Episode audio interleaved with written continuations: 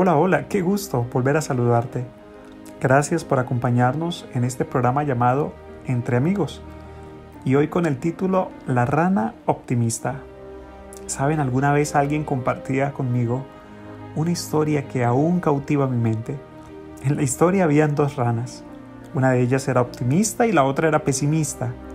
Cayeron al mismo tiempo en dos vasijas que contenían leche.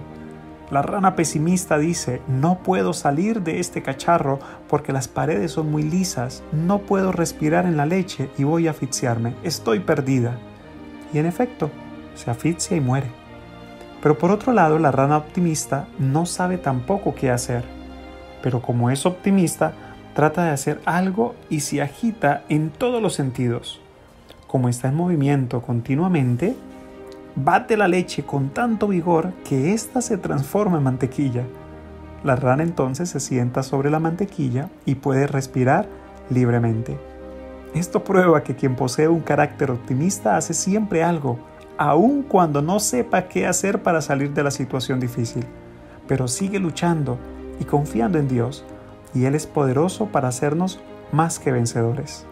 Sé que no es fácil pedirte ahora que seas optimista, y menos cuando ayer se registró el pico más alto de contagiados en un día en nuestro país, en Colombia. Sé que no es fácil pedirte que seas optimista y que batas con fuerza tus brazos para que la leche se convierta en mantequilla cuando los días siguen pasando y el arriendo no se detiene. Sé que no es fácil porque los recibos de los servicios públicos tal vez están llegando a nuestra puerta y no sabemos cómo los vamos a cancelar. No es fácil pedirte que sea optimista cuando abrimos nuestra nevera y en ocasiones hay necesidad en ella.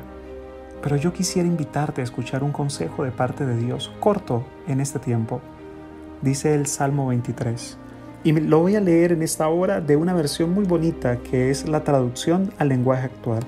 Y dice, Tú Dios mío eres mi pastor, y contigo nada me faltará. Me haces descansar en verdes pastos, y para calmar mi sed me llevas a tranquilas aguas me das fuerzas y me guías por el mejor camino porque así eres tú. Puedo cruzar lugares peligrosos y no tener miedo de nada, porque tú eres mi pastor y siempre estás a mi lado. Me guías por el buen camino y me llenas de confianza. Y aunque se enojen mis enemigos, tú me ofreces un banquete y me llenas de felicidad. Me das un trato especial. Estoy completamente seguro de que tu bondad y tu amor me acompañarán mientras yo viva y de que para siempre viviré donde tú estás. ¿Sabes, querido amigo? Yo sé que estamos atravesando un momento difícil y que todos tenemos en este momento de alguna u otra forma angustias que nos acongojan y nos hacen sentir tristes. Pero permíteme recordar que Jehová es tu pastor y que nada nos hará falta. Permíteme recordar que hay un Dios en los cielos que se preocupa por ti que se preocupa para que el alimento no falte en tu mesa, que se preocupa para que en tu corazón haya paz. Quisiera invitarte hoy para que seamos optimistas, pero que seamos optimistas sabiendo el Padre en el cual podemos confiar, que es nuestro Padre Celestial. Que seamos optimistas sabiendo que cuando recostamos nuestra cabecita en la almohada, Dios envía a sus santos ángeles para que te cuiden, para que te guarden, para que tu pie no tropiece en piedra. Seamos optimistas reconociendo que Dios tiene un plan especial en nuestra vida. Y sabes, tal vez estos días que hemos estado de tanto encierro en nuestros hogares, con nuestros seres queridos, tal vez hacía falta esto, un poco de tiempo para disfrutar de las personas que amábamos y que hacía tanto tiempo hemos descuidado. Hagamos cosas buenas, llamemos a alguien que hace rato no lo hacemos, recordémosles del amor de Dios, recordemos del aprecio que nosotros podemos sentir hacia ellos hagámosles sentir valiosos.